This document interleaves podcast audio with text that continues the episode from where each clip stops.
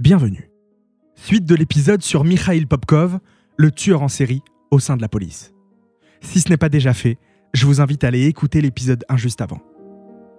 À l'époque, dans cette nouvelle Russie des années 90, peu de gens ont la chance d'avoir une voiture ou même tout autre moyen de se déplacer. Il est donc courant de rentrer à pied et de faire du stop en levant la main pour arrêter les véhicules qui passent par là. Surtout quand en hiver, la température descend largement en dessous du 0 degré. Et c'est ainsi que Mikhail Popkov repère ses victimes, les fait monter dans sa voiture pour les violer et les tuer froidement.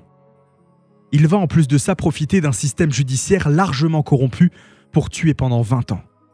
Sa première victime, comme je vous l'ai dit dans l'épisode précédent, sera tuée en octobre 1992. Une jeune mère de famille disparaît un soir d'automne de retour d'une soirée entre amis. Elle décide de rentrer seule et va croiser la route de Popkov, qui lui propose de la ramener chez elle avec sa voiture. Son corps sera retrouvé le lendemain dans une forêt voisine. Elle est mutilée, sûrement morte à cause d'un coup à la tête asséné par Mikhail avec un marteau, ou peut-être des multiples lacérations faites avec un tournevis. Ensuite, de nombreux autres corps de femmes vont être retrouvés, toujours mutilés, frappés. Pour certaines, l'acte a été si violent qu'on est obligé de fermer le cercueil pour ne pas choquer les familles. Or, en Russie, la religion orthodoxe veut qu'il reste ouvert pendant les trois jours qui suivent la mort pour que l'âme puisse se séparer du corps. Dans les forêts avoisinantes, il n'est pas rare que les promeneurs découvrent des corps. Mikhail les abandonne parfois à moins de 200 mètres les uns des autres. Et chaque année au printemps, c'est la même chose. Les corps ressurgissent lorsque la neige et la glace commencent à fondre. Mais heureusement, les températures glaciales conservent intactes les victimes. Et cela va être très utile. De nombreuses autopsies vont révéler que certaines femmes tuées avaient consommé une grande quantité d'alcool. Pourtant, qu'importe pour les enquêteurs, qui semblent se désintéresser encore plus de ces affaires, convaincus qu'il s'agit de morts banales, dues à l'alcool, suite à des rixes. Pourtant, certaines victimes n'avaient pas bu, comme Vera, une lycéenne de 16 ans, tuée puis jetée dans un cimetière. Ou encore la plus jeune de ses victimes, une adolescente de 14 ans, laissée à l'abandon sur un chantier. Malgré ça, aucun lien ne va être fait entre les victimes, jusqu'à ce que l'une d'entre elles arrive à s'en sortir vivante. De 1997 à 99, Mikhail est très actif. Il assassine parfois ses victimes deux par deux.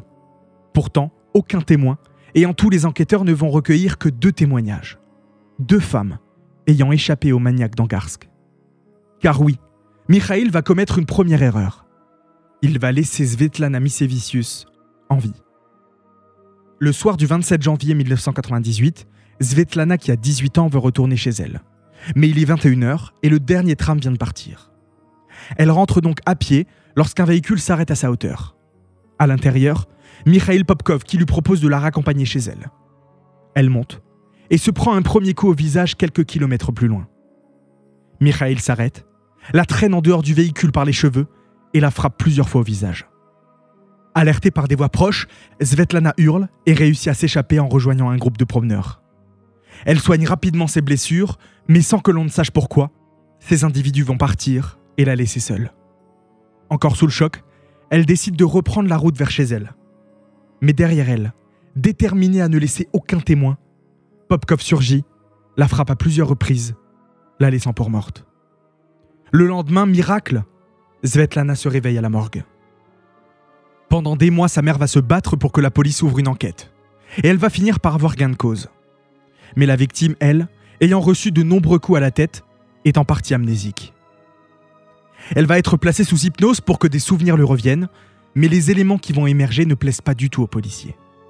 Le tueur serait l'un d'entre eux, un représentant des forces de l'ordre. Pas question de rendre publique cette information, il ne peut y avoir de brebis galeuses dans leur rang. La première personne à évoquer l'hypothèse d'un tueur en série et à établir son profil est un certain Kitev. Il va aussi vite remarquer que les enquêtes portant sur les différents meurtres ont toutes été bâclées. Pour découvrir la suite de l'histoire, rendez-vous dans l'épisode 3 déjà disponible sur Mikhail Popkov, le tueur en série au sein de la police.